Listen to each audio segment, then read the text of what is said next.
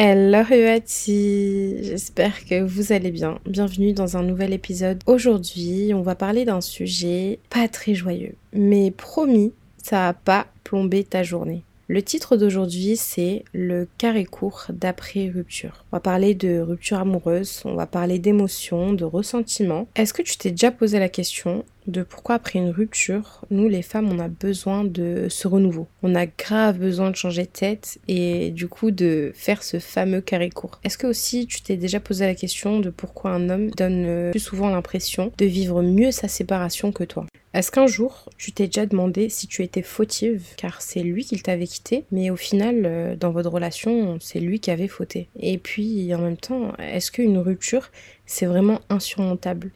Est-ce qu'on arrivera à facilement passer au-dessus, même si c'est douloureux et que cette relation, tu pensais qu'elle allait durer éternellement? Au final, bah, tu as raté quelques années de ta vie. Est-ce que vraiment c'est une fatalité et est-ce que tu pourras te relever de ça? On va parler de ça aujourd'hui.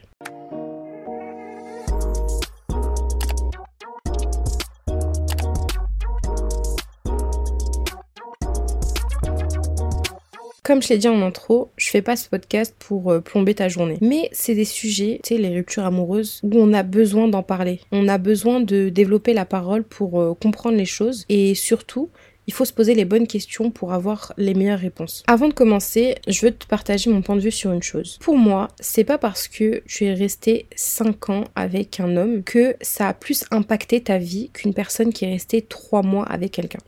Je m'explique. Déjà, toi, et moi, on n'est pas construites pareil. Nos émotions, elles sont pas pareilles, nos ressentis, elles sont pas pareils, et surtout, notre relation n'a pas été pareille. Donc, peut-être que la relation que j'ai vécue en trois mois m'a plus impacté psychologiquement et sentimentalement que la tienne sur 5 ans.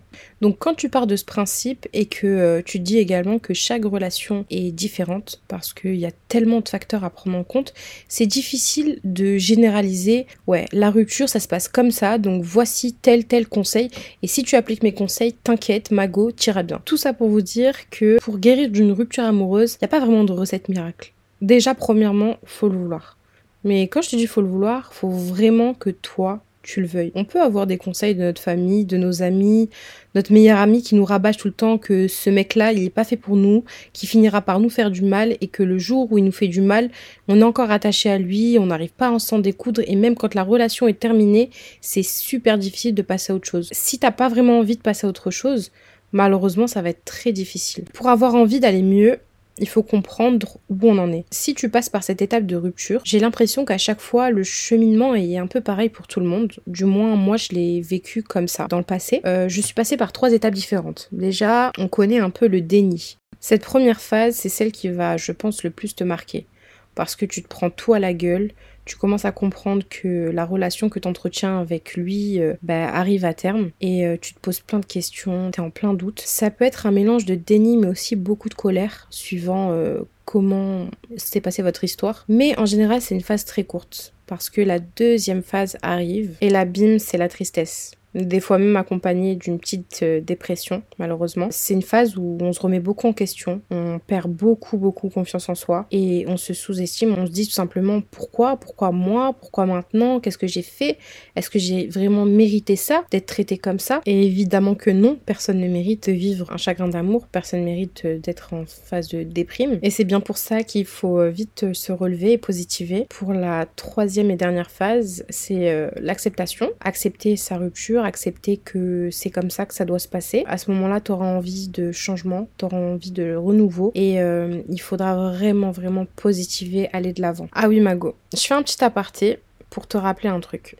C'est que les hommes et les femmes, on n'est pas construits pareil. Tu vois, sentimentalement parlant, un homme, il va pas penser pareil que la femme. Donc tu vois, quand tu arrives à un moment de rupture et que tu vois que ton mec n'agit pas du tout comme toi, tu vois, limite tout l'inverse, dis-toi que c'est totalement normal. En fait, faut partir du principe où les hommes ont ce besoin de prouver extérieurement leur soi-disant bonheur, alors que les femmes, on garde ces sentiments pour nous, tu vois. L'homme, dès qu'il va se séparer de quelqu'un qu'il a aimé très fort, quelqu'un avec qui il est resté des années, qu'il respecte, il aura ce besoin de prouver et de montrer en fait à qui veut le voir, je vais bien, je vais très bien, regardez-moi. Alors que intérieurement, il est aussi détruit et chaos que toi, mais par fierté, il ne va pas le faire. Si tu arrives à visualiser le schéma que je viens de te donner avant sur les trois phases, donc je rappelle, il y a le déni, ensuite la tristesse et ensuite l'acceptation. Essaye d'imaginer ce triangle totalement à l'envers. On a d'abord l'acceptation, ensuite la tristesse et ensuite le déni. Bien, j'ai l'impression que les hommes vivent ça à l'envers. Ils sont totalement à l'inverse de nous. J'ai l'impression que d'abord ils vivent l'acceptation, donc ils ont ce besoin rapide de changement, de passer à autre chose, de fréquenter d'autres femmes, de prouver, de montrer qu'ils peuvent séduire encore d'autres femmes, totalement ridicule entre guillemets. Ensuite ils ont cette phase où ils se posent des questions, ils se remettent en question, ils disent ah ouais quand même, j'étais avec cette personne, ça se passait bien.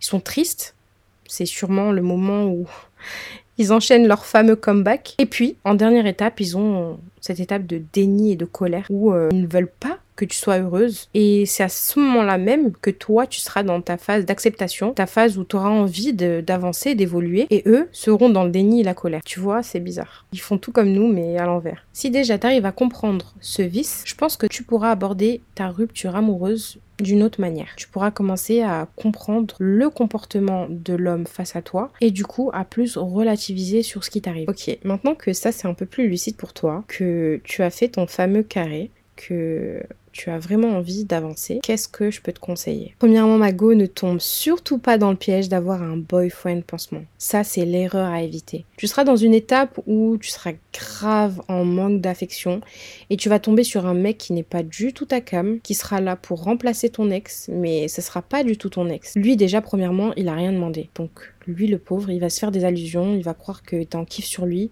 En fait, il est juste là pour réparer ton petit cœur. Sauf que on remplace pas quelqu'un par quelqu'un d'autre. Ça rebondit sur le deuxième conseil, c'est pose-toi la question de si sentimentalement t'es prête à aimer et surtout à être aimé. Parce que c'est bien beau d'aimer quelqu'un, tu peux crocher sur quelqu'un et avec les attentions, bah tu vas tomber amoureuse. Mais est-ce que toi, finalement, avec ce que t'as vécu, est-ce que t'es prête réellement à être aimée? Ça, c'est autre chose. Donc, principalement, c'est vraiment de te laisser du temps.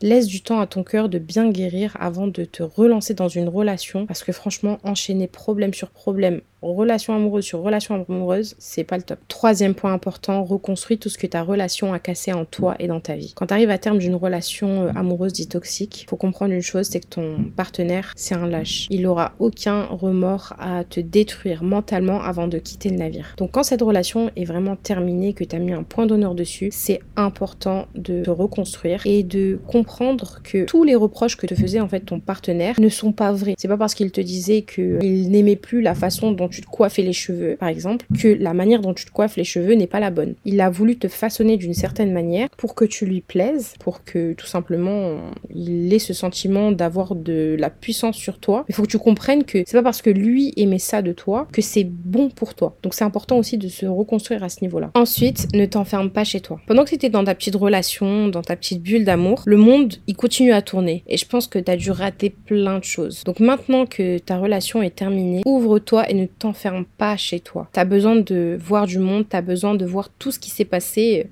quand t'étais pas là. Alors, le point suivant, si t'arrives à le respecter, franchement, championne. C'est évite le piège du stalking. Franchement, Mago, évite de l'espionner. C'est vrai que c'est tentant de savoir qu'est-ce qu'il a fait aujourd'hui, avec qui il traîne, quelle est cette meuf qu'on entend derrière son snap. Ouais, c'est tentant, j'avoue. J'avoue, même moi, je, je suis déjà tombée dedans. Mais ça aide pas. Si t'as vraiment envie d'évoluer et que t'as vraiment, vraiment envie de passer à autre chose, plus tu vas stalker, plus tu auras envie de l'espionner. Évite-toi ça pour pouvoir avancer le plus rapidement possible parce que ça va te faire du mal. Le conseil suivant, c'est ne change pas ta routine du tout au tout. Le but, c'est que vraiment tu évolues à ton rythme. Si, admettons, tu avais l'habitude à tes jours de repos d'aller dans un certain cinéma avec monsieur et que euh, bah, au jour d'aujourd'hui, ça te fait du bien d'y aller parce que tu kiffes aller voir des films, ben fais-le et vas-y. Bien sûr, ne le fais pas en espérant le croiser. Fais-le juste parce que ça te fait du bien. T'es pas obligé de changer toute ta routine, de changer les endroits où tu fais tes courses, les endroits où tu allais, que tu aimes fréquenter, juste parce que tu le faisais avec lui. Change ta vie pour que tu ailles mieux, mais ne change pas ta routine par rapport à lui. Et puis le dernier conseil que je peux te donner, Mago, c'est euh, sois égoïste. Quand t'es dans une relation avec quelqu'un que t'aimes, t'as tendance à tout donner. Je dirais même à trop donner. Et tu t'oublies en fait tout simplement. Donc là, c'est ton moment.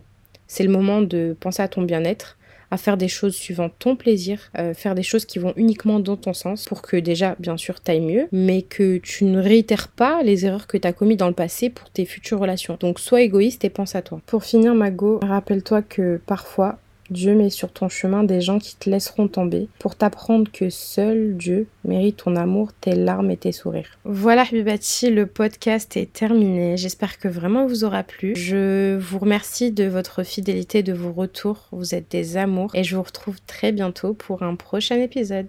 Bisous mégo.